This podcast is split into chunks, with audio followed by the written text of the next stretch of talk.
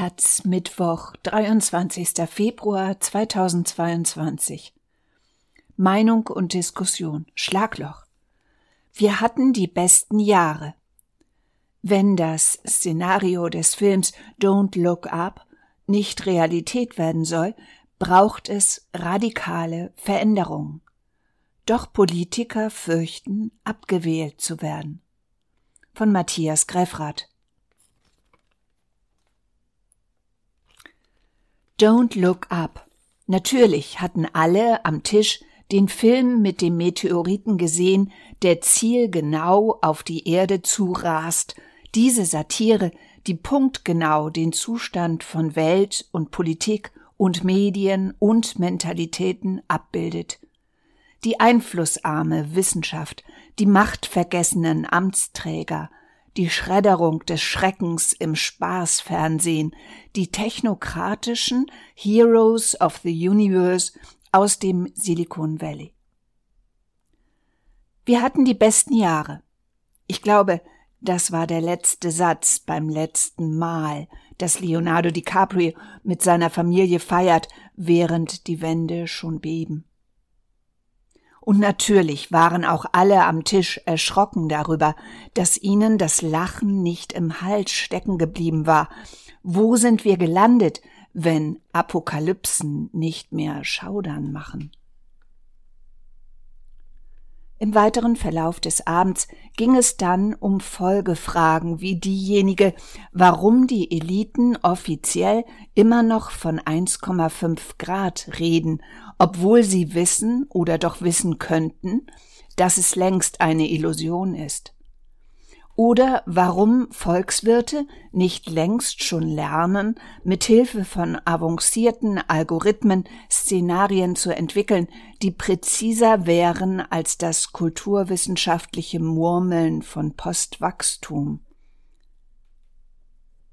Oder Warum gibt es noch kein Max-Planck-Institut für Transformation, dessen Bulletins nicht so leicht abgetan werden könnten wie die Klebeaktionen von verzweifelten 17-Jährigen auf Ruhrschnellwegen oder die Feuilletons über das Glück des Weniger, das Resonanzdefizit der Gesellschaft oder die Soziologie des Verlusts.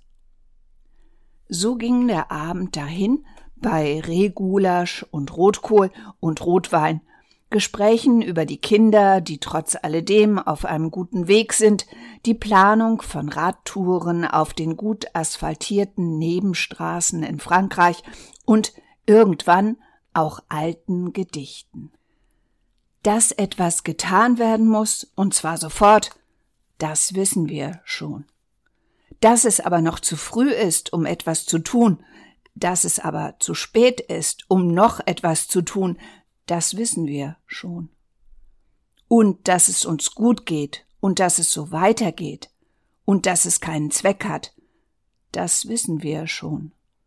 Und dass wir schuld sind und dass wir nichts dafür können, dass wir schuld sind und dass wir daran schuld sind, dass wir nichts dafür können und dass es uns reicht, das wissen wir schon. Das Lied von denen, auf die alles zutrifft und die alles schon wissen, endet 33 Zeilen später mit den Versen Und dass wir das schon wissen, das wissen wir schon. Hans Magnus Enzensberger hat es geschrieben, allerdings schon 1967. Zehn Jahre danach forderte Jimmy Carter seine Landsleute in landesväterlicher Freundlichkeit auf, weniger Strom zu verbrauchen, die Häuser besser zu isolieren und nicht länger mit den großen Schlitten zu fahren. Er besteuerte die Ölkonzerne, gab die Umweltstudie Global 2000 in Auftrag, in der zum ersten Mal von einer Klimaveränderung die Rede war. Auf dem Dach des Weißen Hauses ließ er Sonnenkollektoren installieren. Vier Jahre darauf demontierte Ronald Reagan die Anlage, strich das Energiesparprogramm, entließ Hunderte von Forschern, die Windparks verrotteten. Unsere Generation und die unserer Kinder und Enkel, so schrieb es vor 33 Jahren der Zoologe Hubert Markel, werden zu tätigen Zeugen einer gewaltigen Umwälzung des Lebens auf unserer Erde. Vor unseren Augen, unter unseren Händen geht eine erdgeschichtliche Epoche zu Ende, die viele Jahrmillionen Bestand hatte. Nur blinder Stumpfsinn könnte sich dieser Tragik verschließen. Was bevorsteht, ist ebenso klar erkennbar wie bitter. Natur sei nun zur Kulturaufgabe geworden.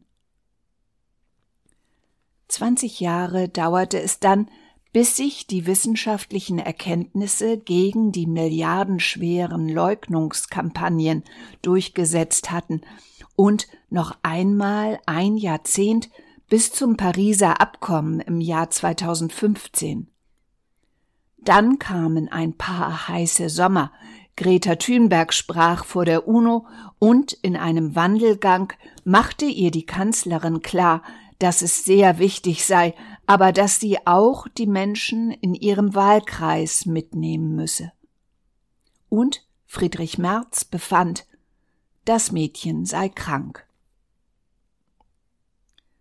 Wir sind ein paar Jahre weiter. An die Stelle der Denunziation ist die sozialpopulistische Rückhand getreten. Wirksame Veränderungen träfen die Armen, Allein durch Wachstum lasse sich die Transformation finanzieren. Nur moralisierende Großstadteliten mit Lastenrädern könnten sowas leisten. Zur marktkonformen Demokratie gesellt sich so die wachstumskonforme Klimapolitik. Deren Inkonsequenz führt zur Resignation oder zur Radikalisierung. Helmut Schmidt hat die lakonische Antwort auf die Frage gegeben, warum trotz schlagender Erkenntnisse zu wenig passiere. Regierungen, die eine wesentliche Verringerung des Lebensstandards in Kauf nehmen, würden abgewählt. Deswegen tun sie es nicht. Hier liegt einer der eingeborenen Fehler der Demokratie. In seinem Buch Freiheitsgrade schrieb der Staatsrechtler Christoph Möllers, das System der repräsentativen Demokratie funktioniere nur mit Politikern, die über die Freiheit verfügen, der Gemeinschaft, die sie repräsentieren, entgegenzutreten, um ihr zu widersprechen, sie zu belehren, sie normativ zu fordern, die ihren Wählern die Wahrheit zumuten. Und was folgt daraus für die Wähler? Möllers. Wer Demokratie und Freiheit für Lebensformen hält, wird sie nicht an das System delegieren und sich über dieses beklagen dürfen. Und das bedeutet vor allem anderen, in politische Parteien einzutreten und einen relevanten Teil seiner Zeit in diesen zu verbringen. Oder sich anderen Aktionsformen zuzuwenden, die den Erkenntnissen gerecht werden, Kohärenz ist Bürgerpflicht. Aber das wissen wir schon.